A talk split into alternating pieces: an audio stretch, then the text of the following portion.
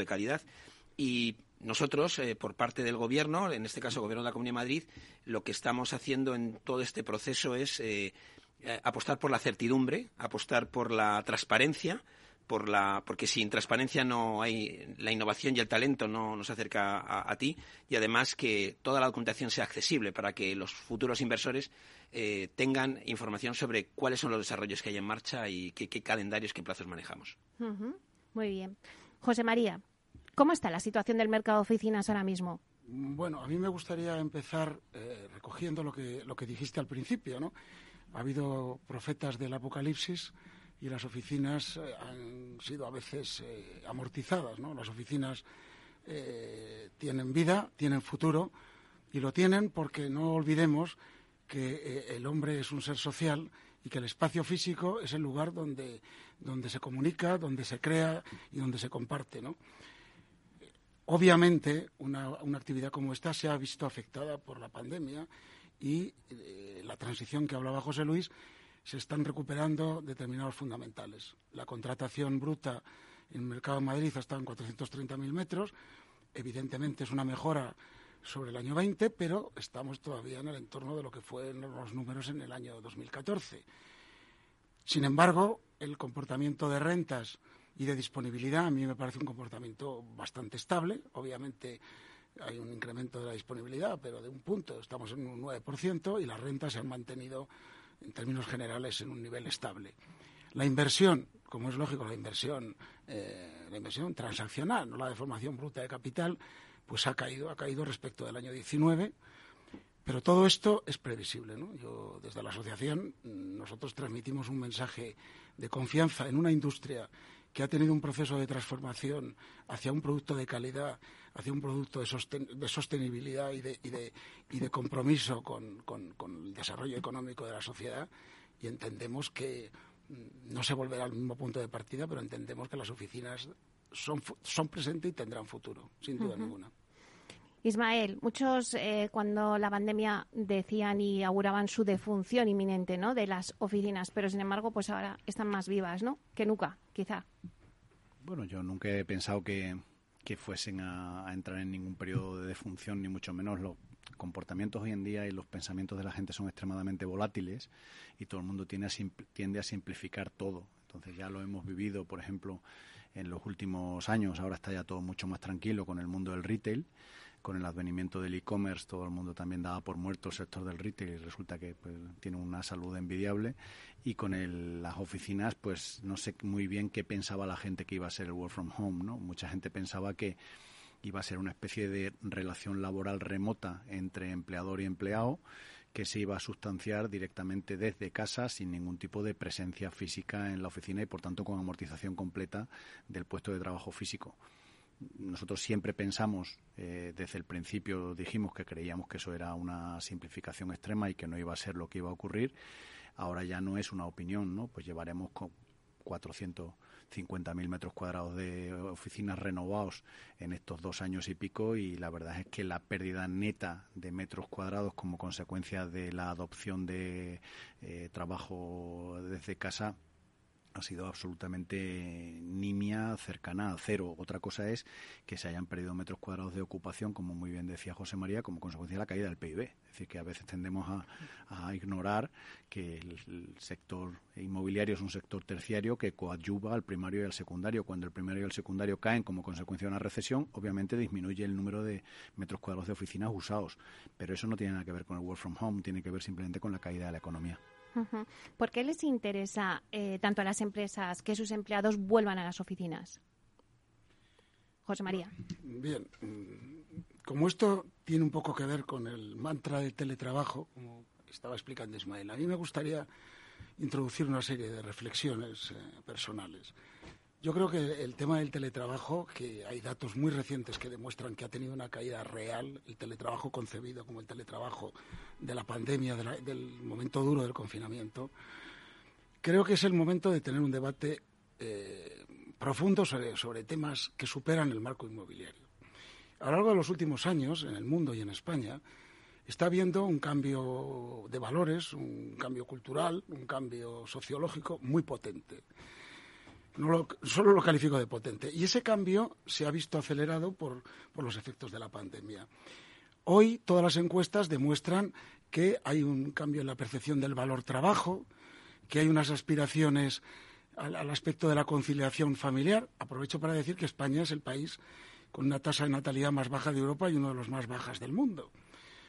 Yo creo que de verdad el problema que tenemos que abordar en la sociedad española y en el que tienen que participar, por supuesto, los empresarios, el sector inmobiliario de oficinas, pero también los líderes sociales y políticos, es en debatir qué aspecto hay que tener en cuenta para una conciliación de la gente entre sus planes personales, sus proyectos personales y familiares y sus proyectos profesionales. Yo creo que eh, es, el momento de coger el toro por los cuernos y de dar un paso adelante, de salir de ese mantra versus economía versus salud, eh, trabajo versus desarrollo personal y mm, plantear que la aspiración de todas las sociedades, sobre todo las, occidentales, es avanzar en, su bienestar, avanzar en su desarrollo personal, pero que la productividad, la creación de riqueza, es de lo que podemos tirar para, pagar la fiesta. ¿no? Eh, lo decía ahora Ismael también en, este aspecto. Es decir, yo creo que tenemos que tener un debate profundo y no frívolo sobre esto. Es decir, la gente quiere, la tecnología lo posibilita, pero es evidente que la creatividad, la identidad, el compartir los valores empresariales requiere, requiere, requiere el contacto personal, requiere la cercanía. Bueno, el hecho es que eh, hemos vuelto a las oficinas y hay un proyecto, nos vamos a centrar en las oficinas en Madrid y hay un proyecto Madrid Nuevo Norte Sí que me gustaría que contásemos un poquito, hemos visto la situación que hay ahora mismo en el mercado de oficinas, hemos contado un poco la parte social, ¿no? También, pero ahora vamos a hablar de eh, proyectos y de hechos en sí.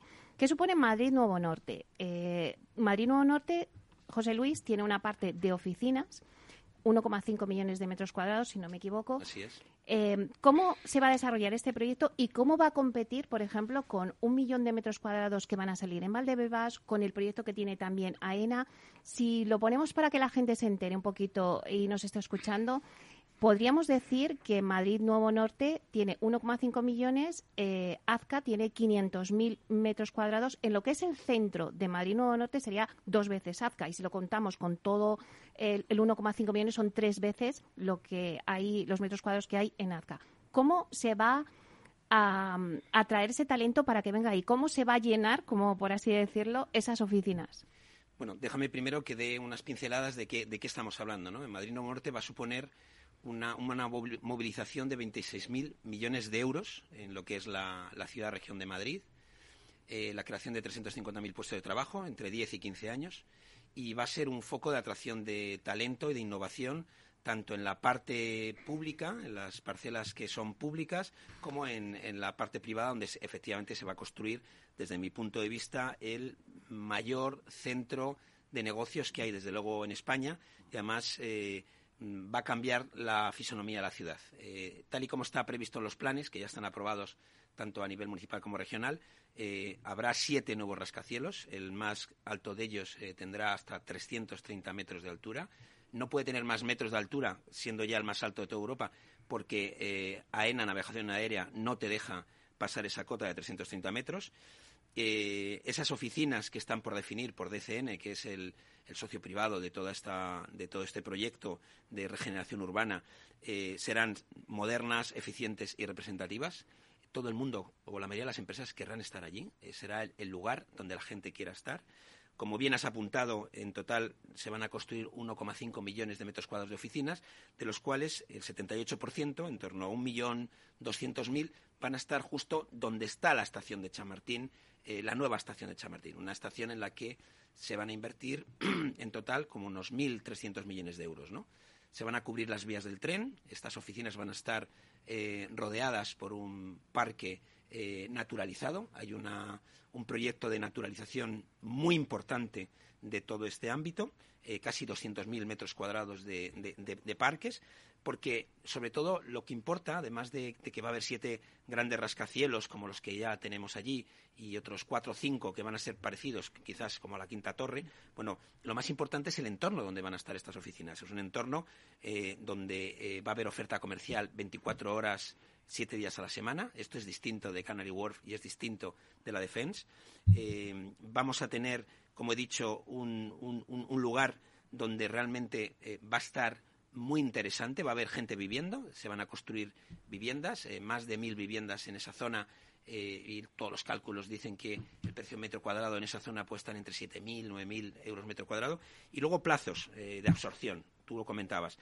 Mm, la urbanización eh, termina en el año 28, con lo cual a partir del 27-28 es cuando podremos ver que se construyan esos edificios, con lo cual digamos que cuando la gente pregunta cuándo vamos a ver grúas construyendo rascacielos, pues 28, 29, 30. La mayoría de estos edificios, de estos rascacielos, no estarán disponibles hasta el año 31, 32, y es importante para ver esa capacidad de absorción.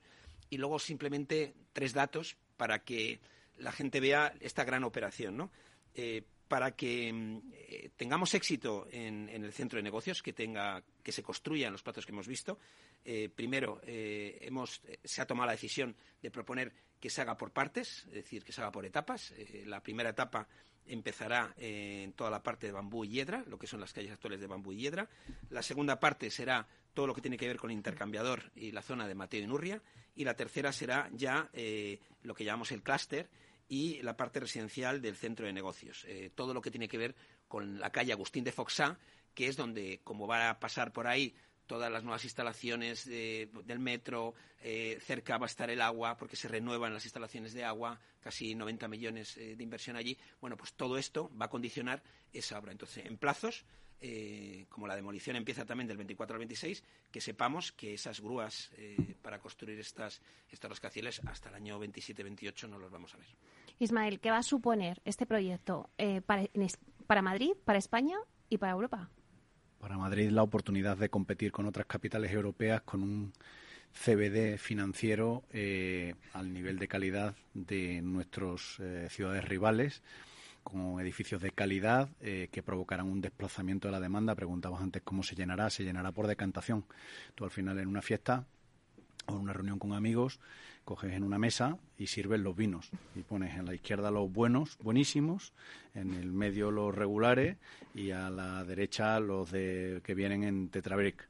Entonces, en una sociedad que está creciendo en PIB per cápita, como la española, o sea, aquí siempre en España nos gusta mucho quejarnos de que somos un país muy pobre y tal, pero eso es por nuestra propia cultura y por el, la raíz católica que tenemos todos en nuestro pensamiento. Nos gusta presumir de pobres, pero España es un país rico en el contexto mundial. Es decir, España no hay más que viajar de Cádiz para abajo para saber perfectamente que España es un país rico. Entonces, en los países ricos se tiende a la premiumización. O sea, todos los servicios siempre tienden hacia más calidad al mismo precio en vez de menos calidad, ¿no? Entonces, eso, en ese mismo ejemplo que te digo de los vinos, al final lo que ocurre con Madrid Nuevo Norte es que crea una oferta de altísima calidad en un área de la ciudad eh, espectacular eh, adyacente al Paseo de la Castellana y eso produce una decantación pues, del mercado entero. Es decir, el tío que tiene una oficina bastante buena en un edificio medio que actualmente eh, localizado en Castellana,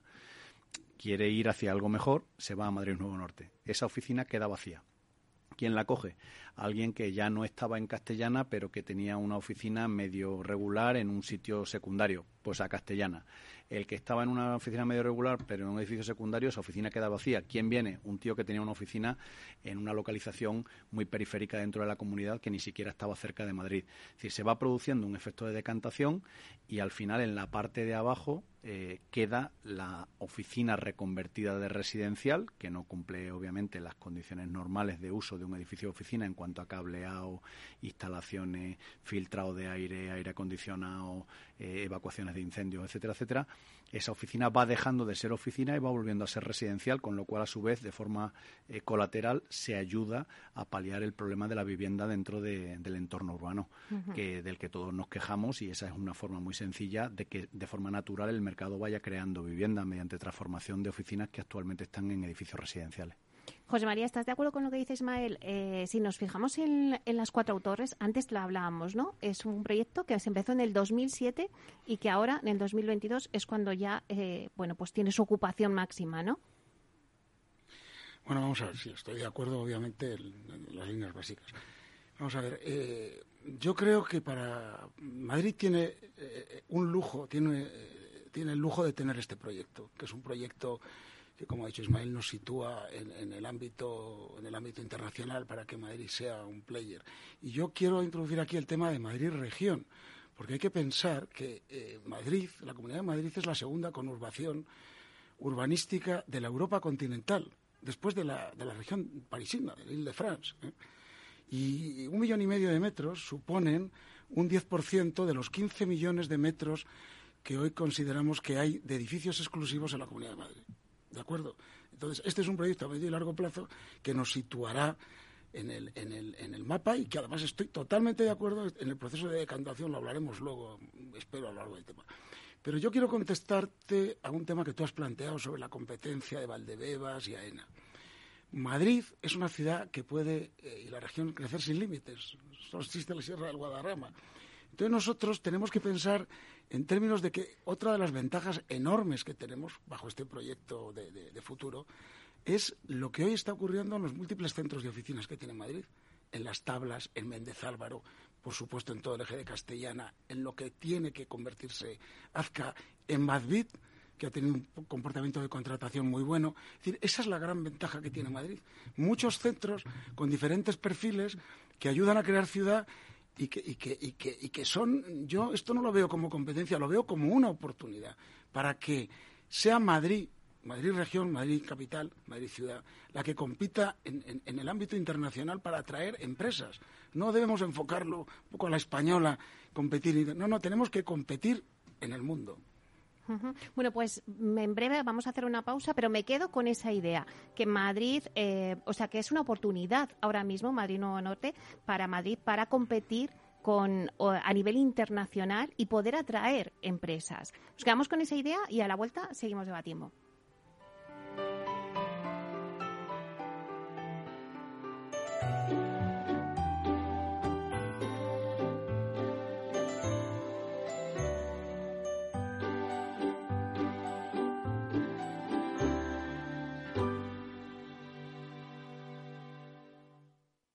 Más es tener una red de asesores a tu lado para ofrecerte un asesoramiento personalizado a la hora de tomar decisiones de inversión. Mucho más es poder decidir cómo y dónde invertir con el mismo apoyo, facilidad e información disponible, pero cómodamente, desde tu ordenador o dispositivo móvil, allí donde estés. En Renta 4 Banco queremos ofrecerte mucho más. Por eso evolucionamos, para que no tengas que elegir. Más cercano, más digital. Renta 4 Banco. ¿Quieres más?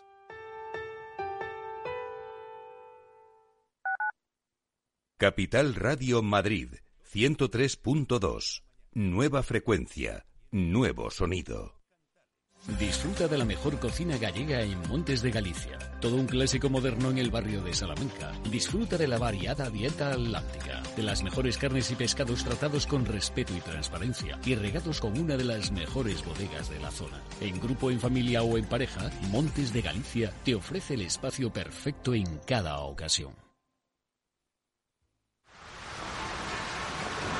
¿Has vuelto a los atascos?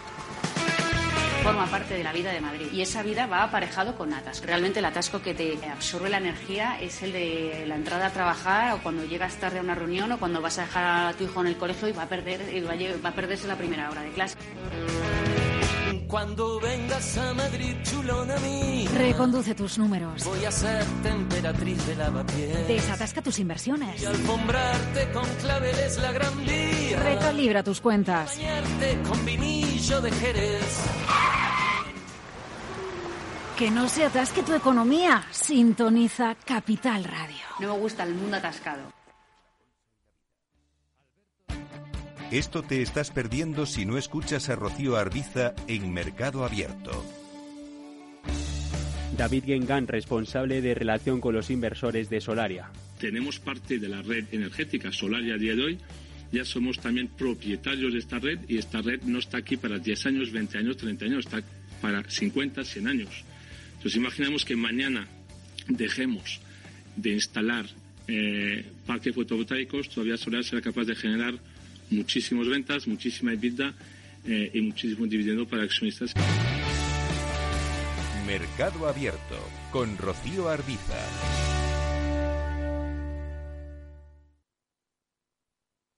Inversión inmobiliaria con Meli Torres.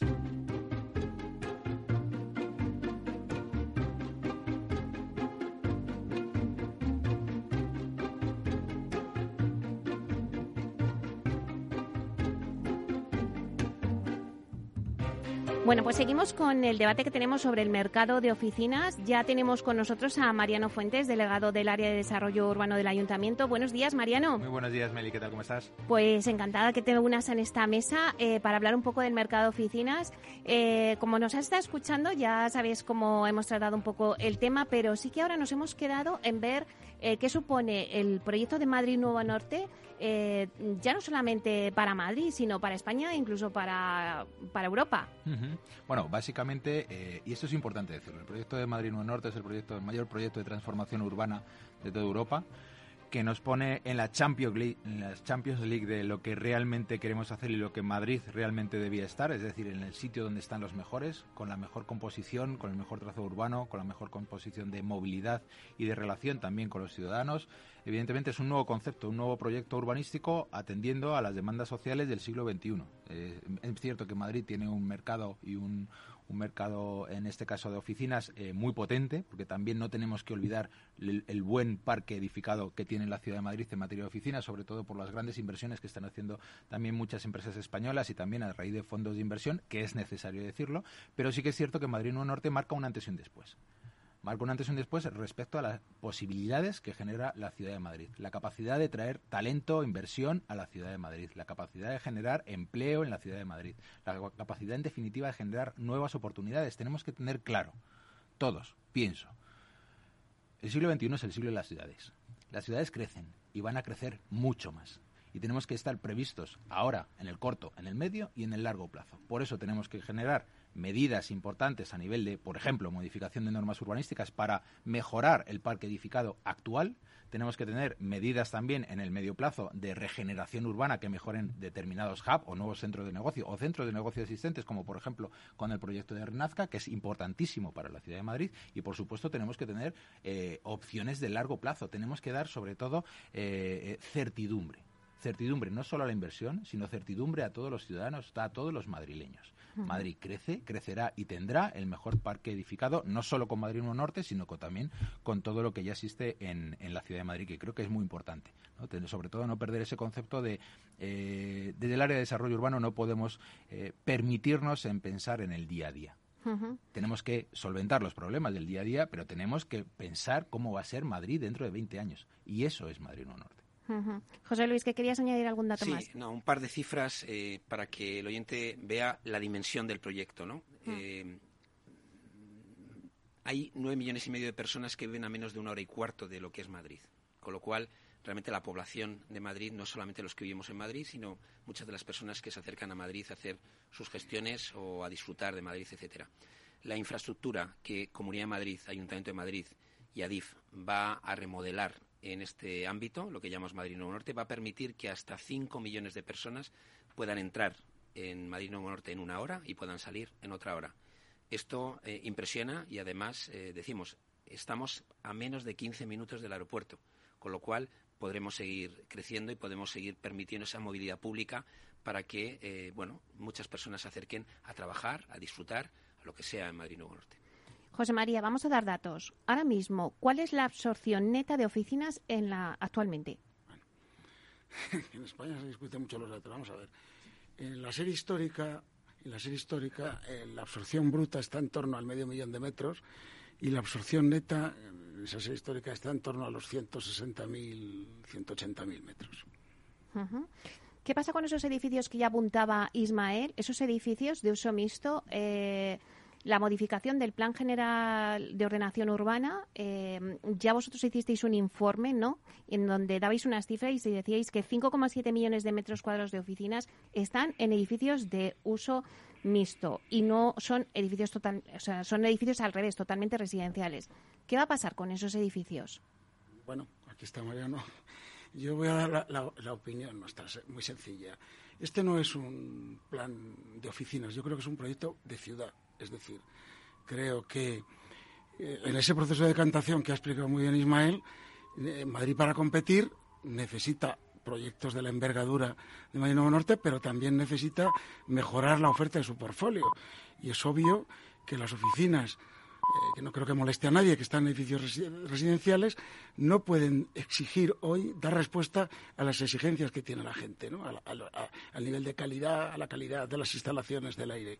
Y por otro lado, la ciudad necesita mejorar su oferta de viviendas. Es decir, creo que este es un proyecto de ciudad que debe ser abordado eh, desde la sensatez y teniendo en cuenta que hay distritos de negocios de la capital, Salamanca, eh, Tetuán, Chamberí, donde el 33, o sea, los edificios, las oficinas en edificios no exclusivos suponen el 33% de las oficinas en edificios exclusivos.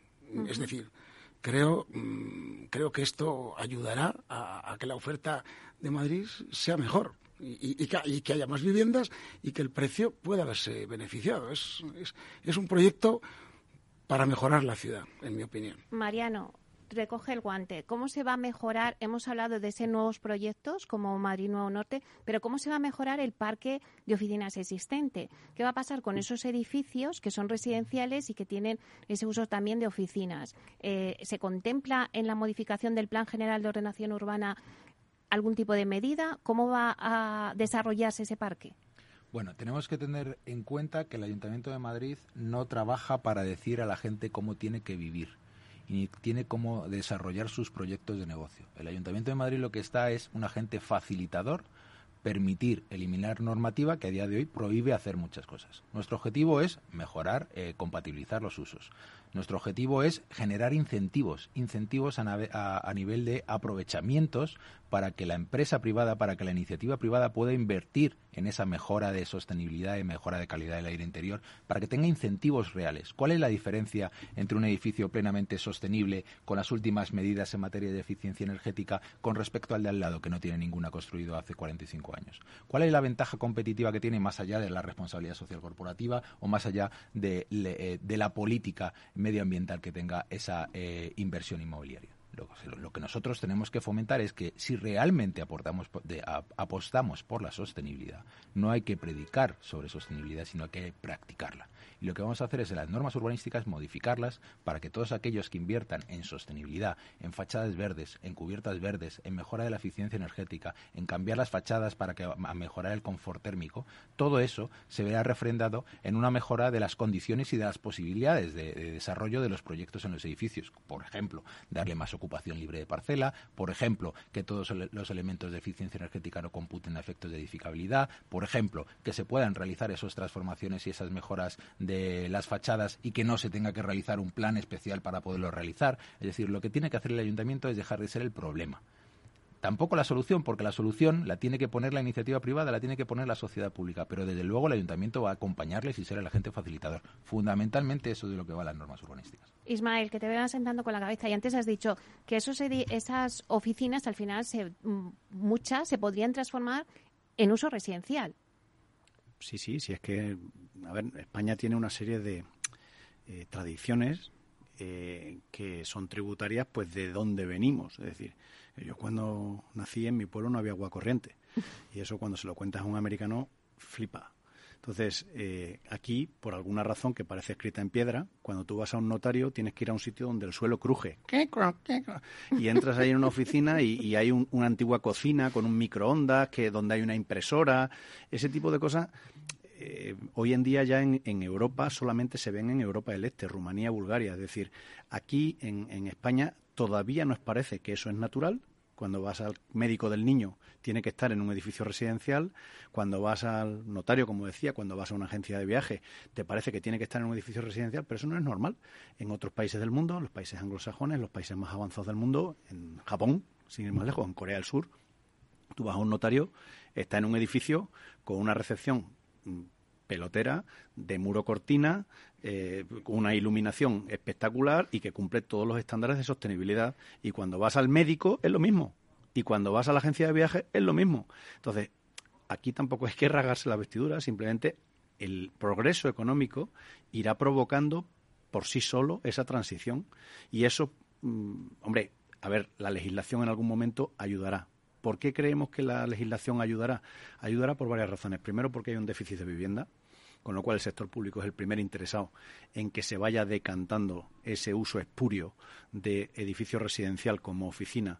Y en segundo lugar, porque desde un punto de vista de salubridad y de sostenibilidad pues no es lo óptimo. Es decir, ni hay filtración de aire, ni hay recirculación, ni hay acondicionados modernos, ni hay calefacciones eficientes, ni hay evacuaciones de incendios, ni se cumplen normas de seguridad, con lo cual todo eso irá decantando hacia edificios de mayor calidad y todo ese stock irá revirtiendo a residencial. Y pongo un ejemplo muy cercano, Lisboa. En Lisboa, si uno mira las estadísticas de CB Richard Ellis, estábamos hablando de un eh, parque de oficinas de 4,7 millones de metros cuadrados y ahora estamos en 4,3 algo. Y dices, coño, ¿qué ha pasado? ¿Cómo han desaparecido 300 y pico mil metros cuadrados de oficinas? ¿Dónde se han metido? Pues se han metido en un sitio muy sencillo, como Lisboa eh, y Portugal en general, por unas medidas bastante inteligentes en materia de atracción de talento extranjero, han tenido una brutal demanda de residencial pues ha habido muchísimas actuaciones de transformación del stock de peor calidad de oficina de vuelta a residencial y eso ha hecho que caiga el stock total de oficinas de la ciudad. Eh, José María, ¿estás de acuerdo?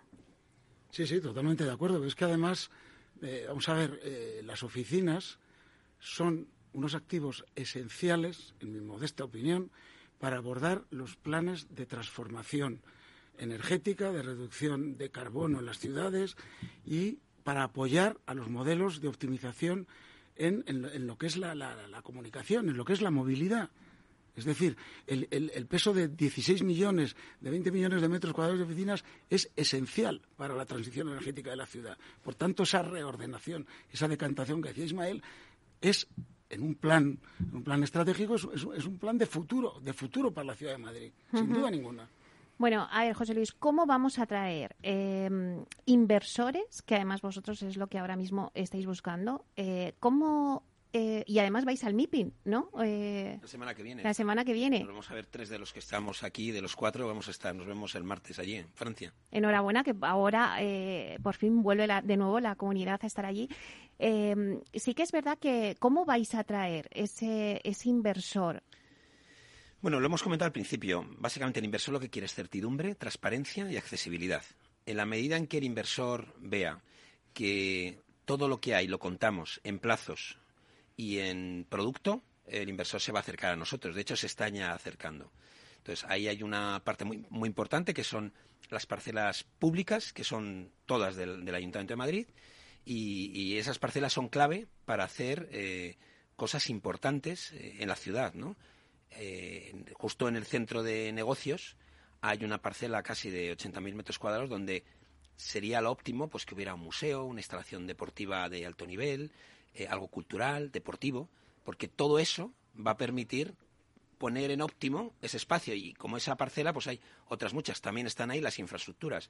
Nosotros desde la Comunidad de Madrid estamos trabajando para que eh, hacia el año 25, entre el 25 y 27, los colegios, los institutos, dos colegios, un instituto y los centros de salud que hay previstos estén en el presupuesto y se empiecen a construir de tal forma que la llegada de vecinos, la llegada de personas que trabajan en las oficinas sea acompañada por esa infraestructura de, digamos, de parte de sanidad, de deportes, de cultura, etcétera. Nos estemos esperando que no haya lo que a veces se denomina como vacíos urbanos, urbanos, que es lo que muchas veces echa para atrás al inversor, ¿no? Es decir, ver que, va a ir a un sitio donde hay solares descuidados, eh, porque muchas veces no hemos logrado desde el sector público llegar a tiempo a ese desarrollo, ¿no?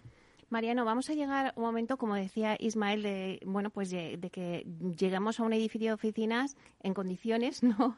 Como que vas a, a la vista del médico y te metes en un edificio residencial. ¿Llegaremos a ese punto? Yo creo que ese punto, eh, por supuesto que llegaremos. Eh, la evolución de las ciudades la marcan los ciudadanos y las necesidades de cada uno de ellos. Eh, lo más importante es generar la oferta suficiente para que podamos cambiar esos modelos antiguos.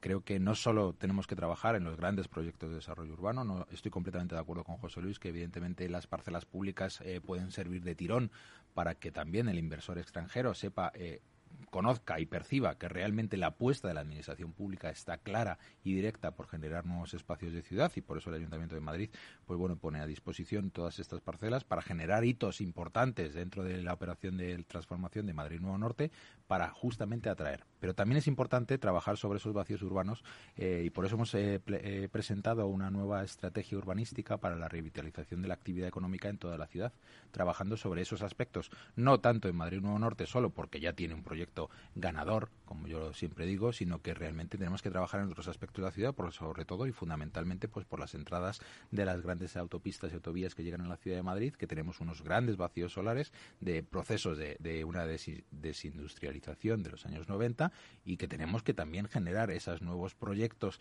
esos nuevos eh, usos mixtos, que es lo que queremos potenciar el Ayuntamiento de Madrid. ¿Y por qué hemos hecho esta estrategia fundamental? Pues porque muchas veces el inversor extranjero, eh, yo no quiero que venga eh, con la incertidumbre de haber qué me dice la administración pública que tengo que hacer.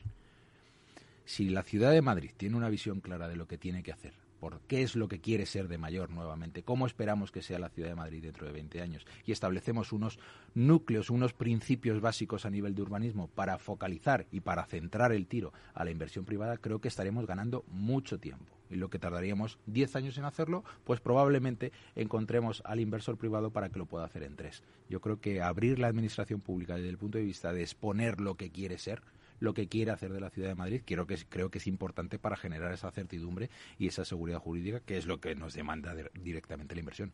Ismael, ¿qué busca el inversor? Eh, seriedad.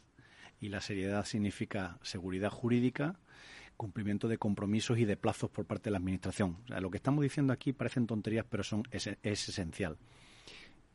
Pequeños gestos. Si el Ayuntamiento de Madrid eh, ha dicho que va a terminar las obras de reforma del nudo de comunicaciones del norte en octubre del 22, si las terminas en octubre del 22, el inversor levanta la ceja. Si las terminas en mayo del 23, dice África. Eh, si empieza Madrid Nuevo Norte y nada más empezar el ayuntamiento mm, de forma no del todo óptima desde un punto de vista financiero, pero se adelanta y equipa con todas las infraestructuras colegios, hospitales, centros de salud, no sé qué, toda esa zona, de tal forma que no tengas luego la sensación desagradable de haber construido un edificio de oficinas con un solar al lado sin ocupar, donde teóricamente va una escuela que no se construye hasta el año 37, pues eso el inversor levanta la ceja y dice ciudad seria.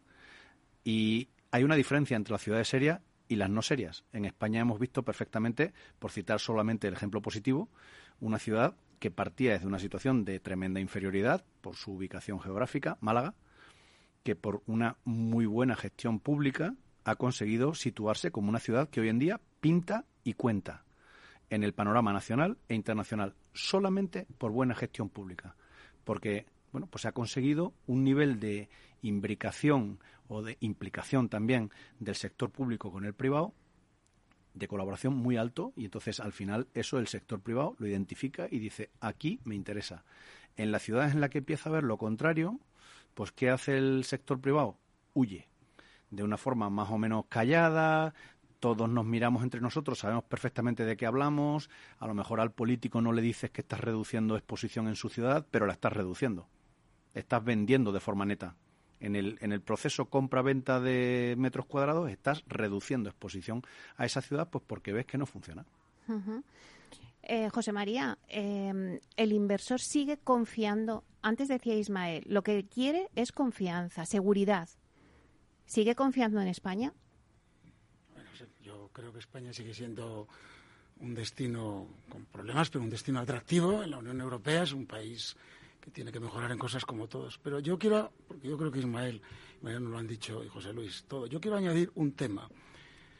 Mm, aparte de lo siempre manoseado tema de la colaboración público-privada para atraer, yo creo que tenemos que hacer una apuesta entre todos para que Madrid sea un destino donde venir a trabajar, por supuesto a invertir, para que aquí se instalen empresas, porque ese va a ser un motor, partiendo obviamente de la seguridad jurídica, para que eh, la gente invierta. Los edificios valen lo que valen sus rentas. Entonces, creo que ahí tenemos un recorrido que hacer, que potenciar todavía más los está haciendo la marca Madrid y que poner en valor las, las enormes eh, ventajas que tiene vivir en Madrid, eh, comparando con los temas de, transporte al trabajo, a las infraestructuras, un extraordinario aeropuerto y efectivamente potenciar todos los temas de educación que, son básicos para que las familias eh, decidan instalarse aquí, con los de vivienda, pero creo que hay que apostar para que las empresas se instalen aquí.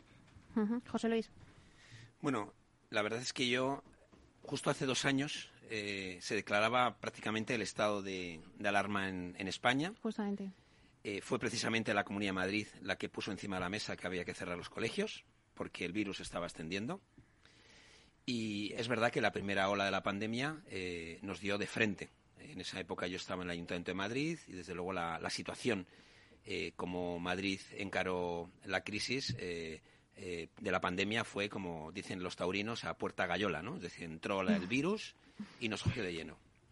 Las siguientes olas eh, nos cogieron más preparados, eh, incorporamos eh, material, tomamos decisiones. En economía y en urbanismo del Ayuntamiento de Madrid, y también de la Comunidad de Madrid, tomamos una decisión muy importante y es hacer compatible la vida con, con la pandemia. Y mientras los teatros estaban cerrados en Londres y en Nueva York y en París, mientras los cines estaban cerrados en Londres y en Nueva York, mientras las terrazas estaban cerradas en la mayoría de los países de nuestro entorno, en Madrid se empezaron a abrir.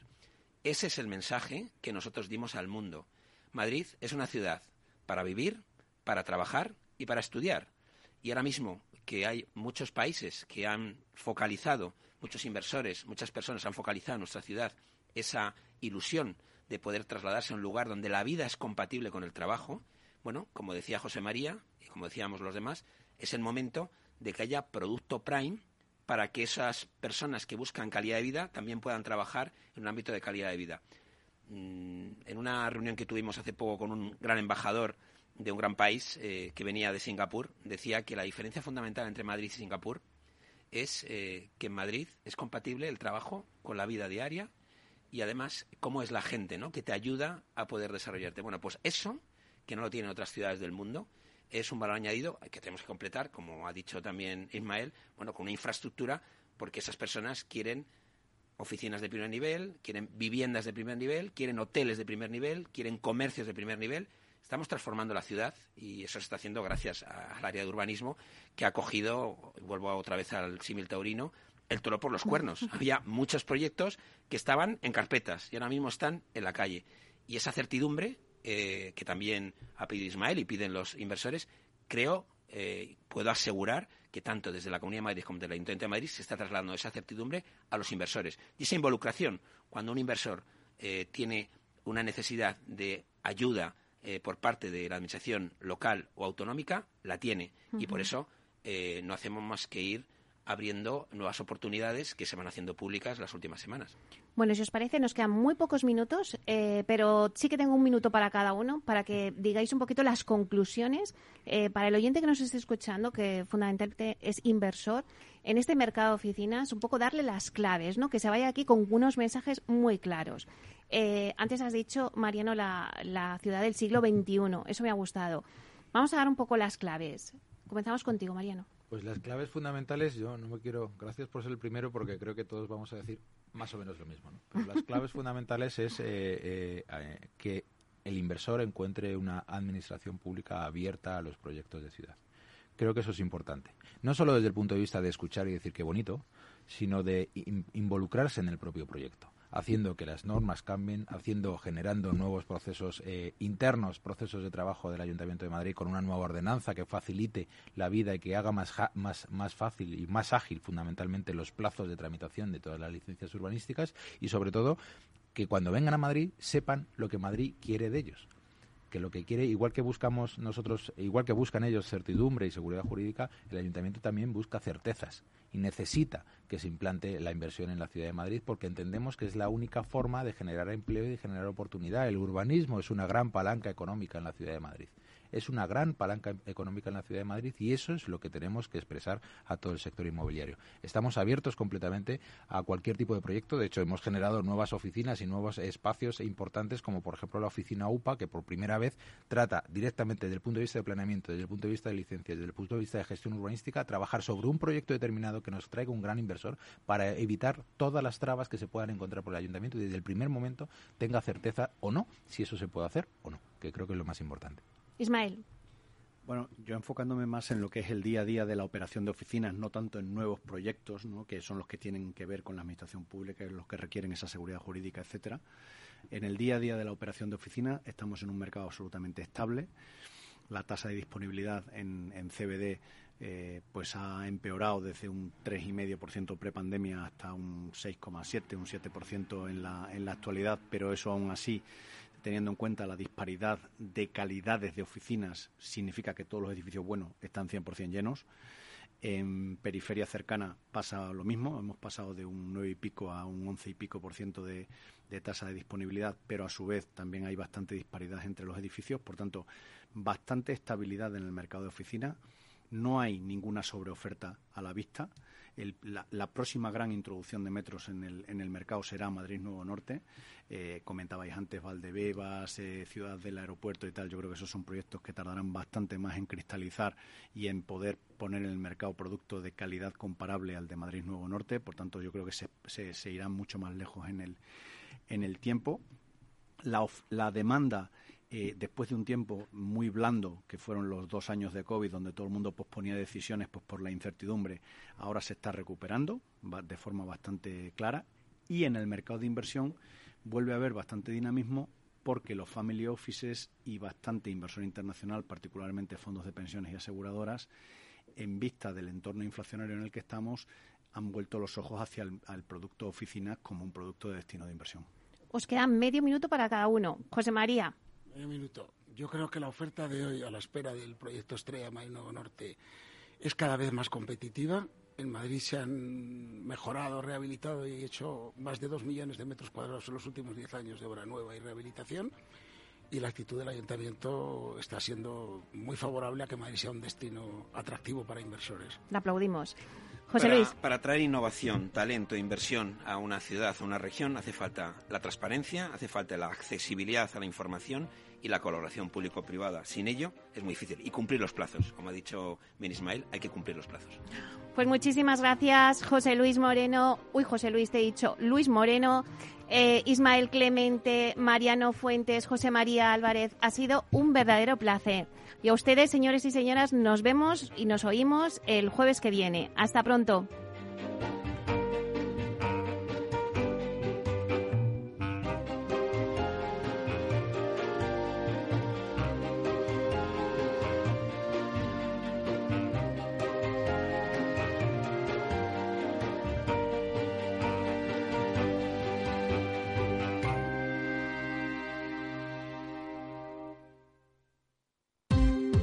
No estamos en la era de la información, estamos en la era de la gestión de los datos y de la inteligencia artificial. El tratamiento inteligente de estos datos proporciona un valor enorme a las empresas en sus procesos de negocio. En Piper Lab ayudamos a nuestros clientes a tomar decisiones de negocio basadas en datos. Escúchanos todos los lunes en el espacio de Big Data de Capital, la Bolsa y la Vida.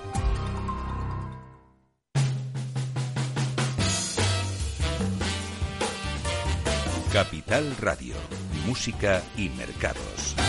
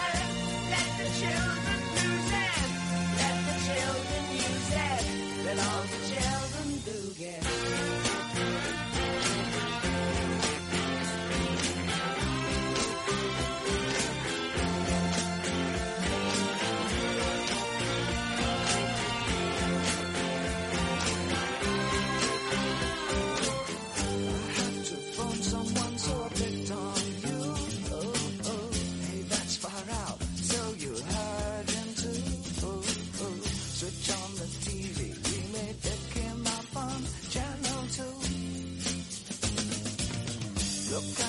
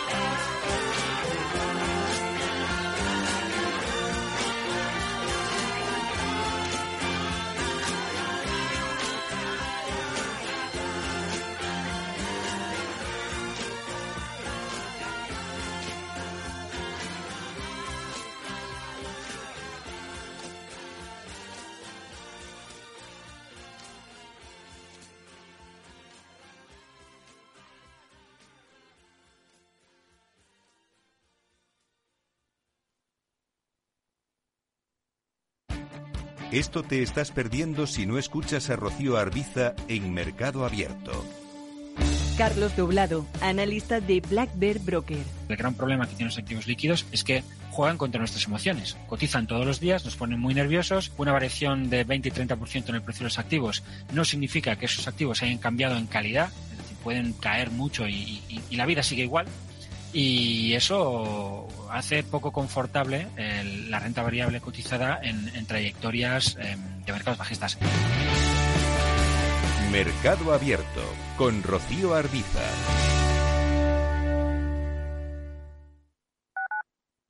Capital Radio Madrid 103.2. Nueva frecuencia, nuevo sonido. Gráficas Naciones. Más de 50 años de experiencia en el sector de las artes gráficas. Apostamos por la última tecnología tanto en impresión offset como en digital y gran formato. Realizamos todo tipo de impresión. Tarjetas de visita, folletos, libros, vinilos, decoración y montaje de stands. Más información en el 91 629 2145 o en gráficasnaciones.es. Disfruta de la mejor cocina gallega en Montes de Galicia. Todo un clásico moderno en el barrio de Salamanca. Disfruta de la variada dieta atlántica, de las mejores carnes y pescados tratados con respeto y transparencia y regados con una de las mejores bodegas de la zona. En grupo, en familia o en pareja, Montes de Galicia te ofrece el espacio perfecto en cada ocasión. En tiempos de incertidumbre, nuestra fortaleza es la estabilidad. En Nordea, pensamos que el equilibrio, la fiabilidad y la experiencia importan. Nuestra estrategia Stable Return muestra un sólido comportamiento en el largo plazo para sus inversiones. Invierta en estabilidad. Invierta en tranquilidad. Descubra más en nordea.es.